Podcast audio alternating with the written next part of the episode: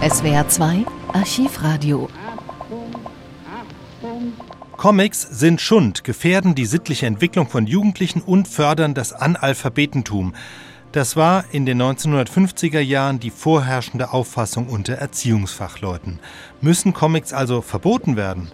Der Streit darüber eskaliert bis zum Bundesgerichtshof. Dieser kam zu einem Urteil, das, wie es in der folgenden Sendung heißt, von Eltern und Jugenderziehern noch lebhaft erörtert werden wird. Demnach sind Bildstreifenhefte, wie sie auch genannt wurden, nicht per se und nicht offensichtlich jugendgefährden, vielmehr komme es, Achtung, auf den Inhalt an. Aus der Residenz des Rechts heißt diese traditionsreiche Sendung, die der Süddeutsche Rundfunk jahrzehntelang im Programm hatte und in der immer wieder, wie hier, Bundesrichter ihre Urteile im Radio erläutern. Süddeutscher Rundfunk, Studio Karlsruhe. Aus der Residenz des Rechts. Vom ersten Strafsenat des Bundesgerichtshofes liegen jetzt die Urteilsgründe für eine Entscheidung vor, die sich mit dem Vertrieb von jugendgefährdenden Schriften beschäftigt und die aller Voraussicht nach von Eltern und Jugenderziehern, Verlegern und Zeitschriftenhändlern noch lebhaft erörtert werden wird. Bundesrichter Martin wird nun die Gründe darlegen, die den Senat in diesem Falle veranlasst haben, das freisprechende Urteil gegen einen Zeitschriftenhändler aufzuheben und den Prozess zur erneuten Verhandlung an das Landgericht zurückzuverweisen. Der erste Strafsenat des Bundesgerichtshofs hat sich in einer grundlegenden Entscheidung mit der Frage befasst, ob und unter welchen Umständen die unter dem Namen Comics bekannten Bildstreifenhefte, die heute an jedem Zeitungskiosk zu haben sind und von Kindern und Jugendlichen in Massen verschlungen werden, als sittlich schwer jugendgefährdend im Sinne des Paragraphen 6 des Gesetzes über die Verbreitung jugendgefährdender Schriften vom 9. Juni 1953 anzusehen sind. Dieses über Erzieherkreise hinaus kaum bekannte Gesetz unterwirft Schriften und Abbildungen, die geeignet sind, Jugendliche sittlich zu gefährden, gewissen im Gesetz näher festgelegten Vertriebs- und Werbebeschränkungen. Dabei ist der Begriff der sittlichen Gefährdung keineswegs auf den der Unzüchtigkeit einer Schrift beschränkt, er umfasst vielmehr jede Gefahr einer möglichen sittlichen Fehlentwicklung.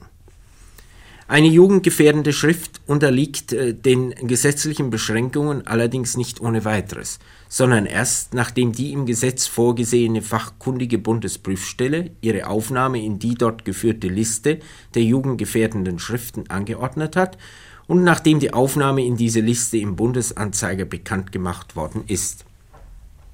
Ausnahmsweise unterliegen Schriften den gesetzlichen Beschränkungen, ohne dass es ihrer Aufnahme in die Liste der jugendgefährdenden Schriften bedarf, nämlich dann, wenn sie Jugendliche offensichtlich sittlich schwer gefährden.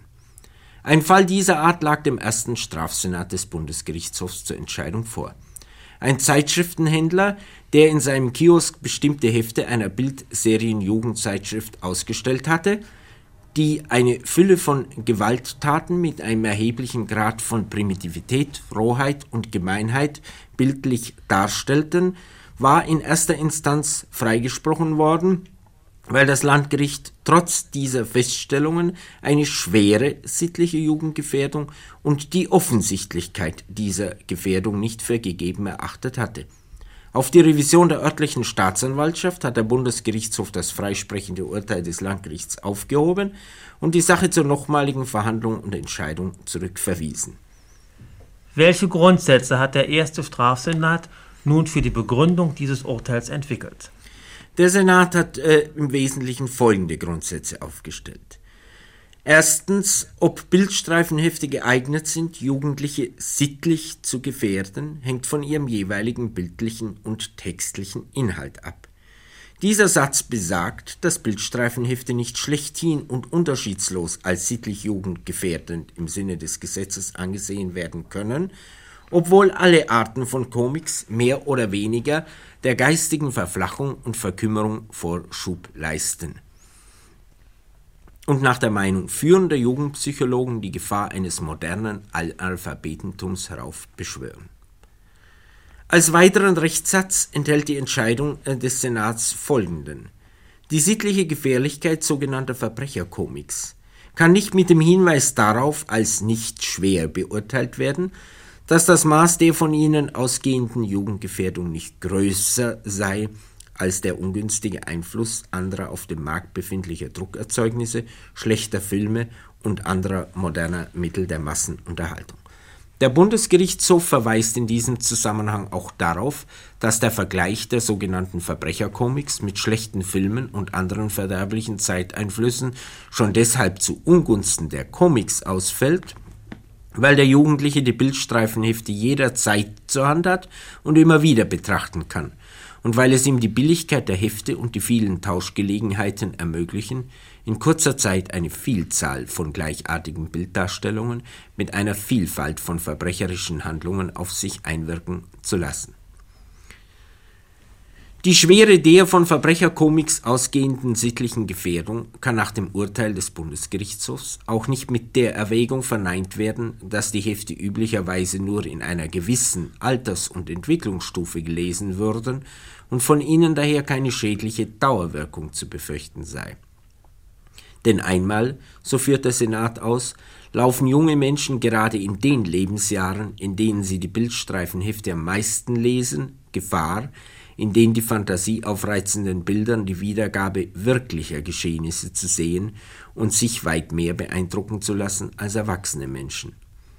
Zum anderen wird übersehen, dass diese Jahre für die Persönlichkeitsbildung des Jugendlichen entscheidend sind, weil er im Alter der heute zeitiger einsetzenden geschlechtlichen Reifung besonders prägsam und sowohl guten wie schlechten Einflüssen in erhöhtem Maße zugänglich ist. In die genannte Zeit fällt zudem die Suche des jungen Menschen nach einem bestimmenden Leitbild, nach dem er sein persönliches Leben gestalten möchte. In diesem Zusammenhang erinnert der Senat an die besorgniserregende Zunahme besonders der schweren Jugendkriminalität. Diese Gefahr wird auch durch eine Äußerung des New Yorker Psychiaters Dr. Friedrich Wertham veranschaulicht, wenn er nach einer gründlichen Untersuchung der Comics äh, sein durch diese Hefte erworbenes Wissen folgendermaßen beschreibt. Ich weiß heute genau, wie man einen Mord begeht, wie man unschuldige Opfer erpresst, ausraubt und vergewaltigt. Und ich weiß erschöpfend Bescheid über das Vorgehen bei Überfällen auf Läden und Warenhäuser, kurz über jede einzelne Phase jedes einzelnen möglichen Schwerverbrechens, vom Einbruchsdiebstahl bis zum Giftmord. Offensichtlich ist nach äh, der Ansicht des Senats die von einer Schrift oder Schriftenreihe für die Jugend ausgehende schwere sittliche Gefährdung, wenn sie für jeden einsichtigen, der Jugenderziehung und dem Jugendschutz aufgeschlossenen Menschen ohne besondere Mühe erkennbar ist. Einer besonderen Sachkunde oder Vorbildung in pädagogischen oder psychologischen Fragen bedarf es hierzu nicht.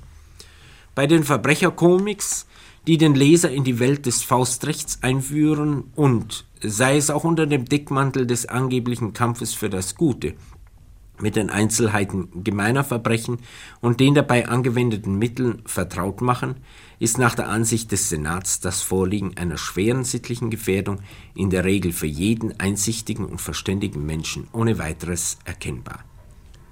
Herr Bundesrichter, spricht sich das Urteil auch über die Pflichten des Zeitschriftenhändlers beim Umgang und beim Handel mit solchen jugendgefährdenden Schriften aus? Jawohl. Der Senat hat sich auf den Standpunkt gestellt, dass angesichts der großen Bedeutung, die dem Schutz der Jugend vor verderblichem Schrifttum zukommt, vom verantwortungsbewussten Zeitschriftenhändler verlangt werden muss, dass er Schriften, deren einwandfreien Inhalt er nicht wegen des anerkannten Rufs des Verlags oder aufgrund sonstiger besonderer Umstände ohne weiteres voraussetzen kann, mit gebührender Sorgfalt auf ihre sittliche Ungefährlichkeit für die Jugend durchzieht. Das gilt besonders bei Schriftenreihen, die hinsichtlich einzelner Nummern schon gerichtlich oder polizeilich beanstandet worden sind. Bei den Comics ist diese Prüfung auch verhältnismäßig leicht, weil es hier keines zeitraubenden Lesens, sondern nur eines verhältnismäßig kurzen Anschauens der Bilder bedarf. Dass sich der Zeitschriftenhändler über die amtlich im Bundesanzeiger und von den Fachverbänden in den einschlägigen Organen veröffentlichten Entscheidungen der Bundesprüfstelle für jugendgefährdende Schriften unterrichten muss, gehört zu seinen selbstverständlichen Berufspflichten. Schließlich darf noch auf eine Äußerung des bekannten Münchner Psychiaters und Jugendpsychologen Professor Dr. Luxemburger hingewiesen werden. Er hat die Verbrecherkomics ein verwerfliches Geschäft nicht nur mit dem Schrecken, sondern auch mit dem existenziellen Verderb der Jugend genannt. Von dieser Erkenntnis aus wird man die Entscheidung des Bundesgerichtshofs bewerten und beurteilen müssen. Studio Karlsruhe brachte die Sendung aus der Residenz des Rechts. Nun noch ein kleiner Hinweis. Wegen der eingeschränkten Tätigkeit der hohen Gerichte in Karlsruhe während der Urlaubszeit nehmen wir die wöchentliche Sendung aus der Residenz des Rechts im zweiten Programm am Samstag, dem 17. September zur gewohnten Zeit wieder auf. Eine kleine Umstellung ergibt sich im ersten Programm, wo die 14-tägige Sendung aus der Residenz des Rechts vom Freitagabend auf Montag um 22.10 Uhr verlegt wird. Die erste Montagssendung findet am 19. September statt. Und nun schalten wir wieder zurück nach Stuttgart.